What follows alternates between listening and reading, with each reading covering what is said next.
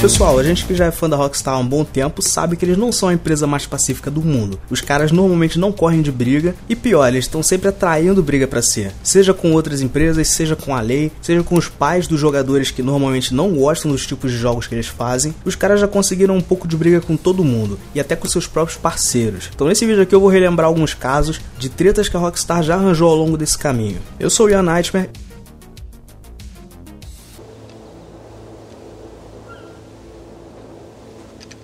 Cousin!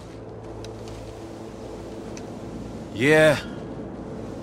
You did it. Really? I don't know. What did I do? Todos nós concordamos que o Nico Bellic foi um personagem excepcional em GTA. E acho que vale dizer que ele tem um mérito especial por ter sido o primeiro que não era norte-americano. E grande parte dessa grande personalidade que ele tem no jogo é graças ao seu dublador Michael Holick, que é ator e cantor e fez um trabalho tão primoroso dublando o Nico que ele ganhou até a premiação de melhor ator masculino lá no Video Game Awards de 2009. Mas o Michael em si, ele não tinha nem ideia de com que ele estava trabalhando. Depois do lançamento do GTA 4, quando ele viu o sucesso que o game fez, ele tentou negociar com a Rockstar para que ele recebesse uma grana a mais pelo trabalho. E como já era de se esperar da Rockstar, ela negou. Ela não quis pagar nada a mais para ele, porque ela já teria pago para o ator cerca de 100 mil dólares pelo trabalho que durou cerca de uns 15 meses, indo ali de 2006 a 2007, que foi quando eles gravaram as falas dele pro GTA 4. E é estimado que nesse meio tempo ele teria recebido cerca de uns 1.050 dólares por dia de trabalho, o que já seria por volta de 50% a mais do que o padrão da categoria, apesar de ele mesmo alegar que isso seria apenas uma fração do que ele poderia conseguir em um filme ou em algum programa de TV por aí. E como já era de se esperar, ele ele ficou bem chateado com isso. E também pelo fato de que, além dele não ser paga mais pelo trabalho de dublador, ele também não teria recebido nenhuma porcentagem pelas vendas do jogo. O que teria sido muita coisa, considerando que GTA 4 vendeu na casa das dezenas de milhões de cópias. E por causa de todas essas brigas e desavenças, acabou que o Michael não quis voltar para dublar o Nico de novo nas DLCs. Então lá em The Lost Damned de Ballad of Gay Tony, a gente não tem falas novas gravadas pelo Michael pro Nico, fazendo com que a Rockstar tivesse que usar falas pré-gravadas nas missões em que ele aparecia, sem nada inédito para mostrar. E diga-se de passagem, a gente não sabe como teria sido o plano inicial da Rockstar pro GTA V, mas o Nico poderia muito bem fazer alguma participação lá no jogo, já que a gente só do GTA 4 viu alguns personagens retornando, como Johnny Klebitz, a Ashley e o Peck McCreary, enquanto que o Nico acabou virando só uma lenda no jogo, com aquela citação do Lester. E vendo a história dessa treta entre o dublador e a Rockstar, há de se imaginar que se eles tivessem algum plano pro Nico no jogo, essa briga teria matado tudo. Afinal, era ele quem dava vida pro Nico, e mesmo que colocassem outro dublador,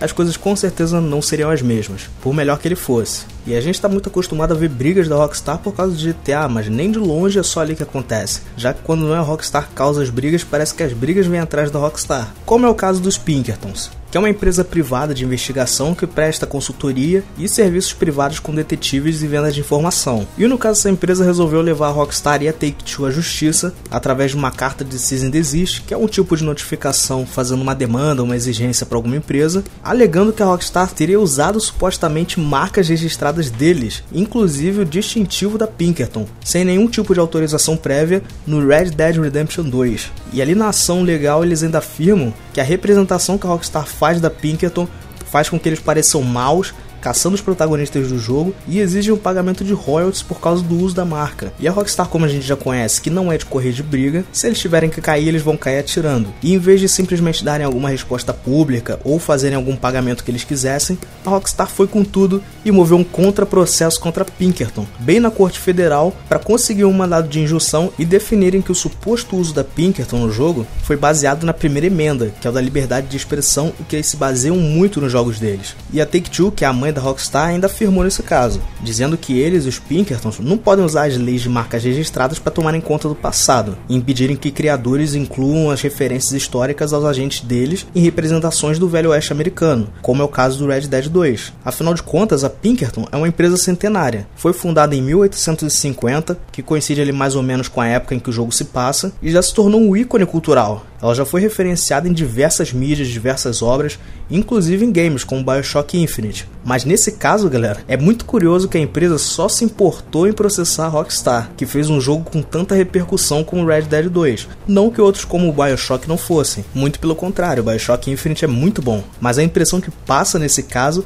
é de que a Pinkerton só estava interessada em pegar uma fatia do lucro do jogo, porque nos outros casos em que usaram as marcas deles, a imagem deles, eles parecem não ter se importado tanto quanto agora. Mas e se de repente aquele seu velho amigo começa a se tornar um inimigo? Parece que essa situação que a Rockstar começou a enfrentar lá em 2016. Leslie Benzies sempre foi uma das figuras-chave na construção do GTA que a gente conhece, atuando tanto como presidente da Rockstar North, que é o principal estúdio da Rockstar Games, quanto como produtor da franquia desde o início do desenvolvimento do GTA 3. E como eu já citei, lá em 2016 ele sai da Rockstar depois do que seriam 17 meses de um descanso sabático e quase 20 anos de trabalho para a empresa. E tudo parecia ter sido um término amigável, levando em conta o comunicado que a própria Rockstar fez afirmando que ele teria decidido não voltar para a empresa depois dos 17 meses e até desejando para ele o melhor. Até que três meses depois da saída do Leslie, ele processa a Rockstar e a Take-Two. O motivo? 150 milhões de dólares em royalties que a empresa devia a ele. E como eu já falei aqui uma vez,